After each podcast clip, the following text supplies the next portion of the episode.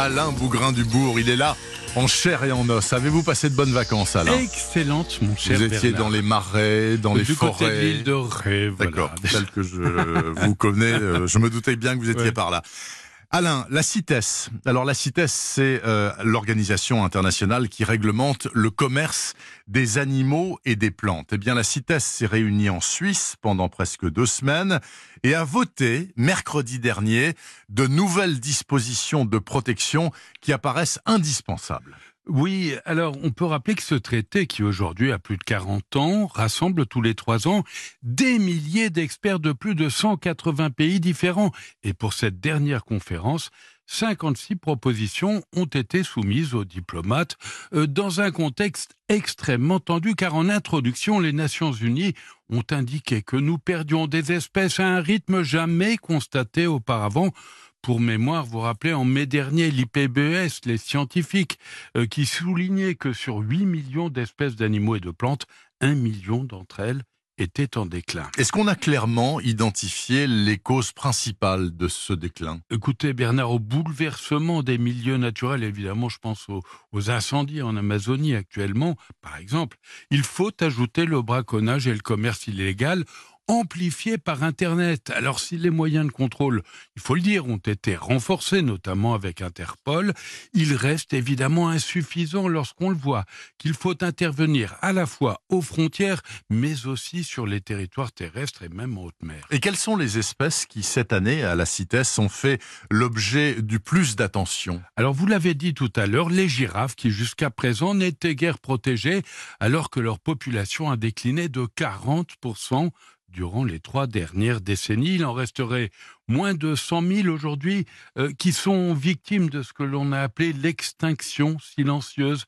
La CITES a voté pour une régulation du commerce en morceaux, c'est-à-dire des girafes euh, euh, qui sont découpées. D'un côté, on vend leurs pattes, leur peau ou leurs poils dont on fait des bracelets. Et les éléphants Les éléphants ont aussi fait l'objet de très nombreuses discussions. hein. Oui, parce que d'un côté, on a constaté un déclin pathétique. On est passé de près de 5 millions d'animaux au début du XXe siècle à quelques 400 000 aujourd'hui. Et puis de l'autre, certains pays d'Afrique australe possèdent des populations, on va dire, en bonne santé et veulent vendre leur stock d'ivoire pour avoir les budgets nécessaires aux actions de protection. Sauf que Sauf que cette idée a déjà été mise en application et qu'elle a favorisé le trafic car on ne peut pas tracer, identifier l'ivoire.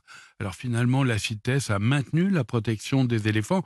Elle a même ajouté l'interdiction de vente des éléphantaux pour les os et les cires. Et puis le requin mako Ouais. a été euh, protégé très facilement. hein. Alors Personne il était temps parce que sa population a quasiment disparu de Méditerranée, puis elle a fortement diminué ailleurs, de même que quelques espèces dorées qui elles aussi ont bénéficié de mesures de conservation. Les concombres de mer, largement surexploités, seront davantage protégés. Même disposition pour les tortues étoilées dont 200 000 sont braconnées chaque année en Inde. Alors tout de même, il faut préciser, les décisions de cette organisation internationale, la Ouais. CITES, est-ce que ce ne sont que des recommandations ou est-ce que ce sont des contraintes Eh obligatoires bien, Bernard, tous les pays membres doivent s'engager à faire respecter le commerce des plantes et des animaux selon les recommandations de la CITES. Hmm. La démarche est donc contraignante et peut se solder par des amendes lourdes en cas de non-respect. Eh bien, nous verrons si c'est efficace ou pas. Il y a un événement que vous souhaitez nous recommander pour ce week-end. Oui, le 23e festival de l'avenir au, natu- euh, au naturel à l'Albinque.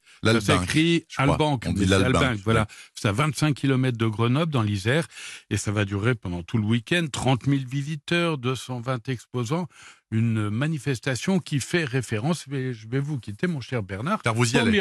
Vous y allez, en TGV.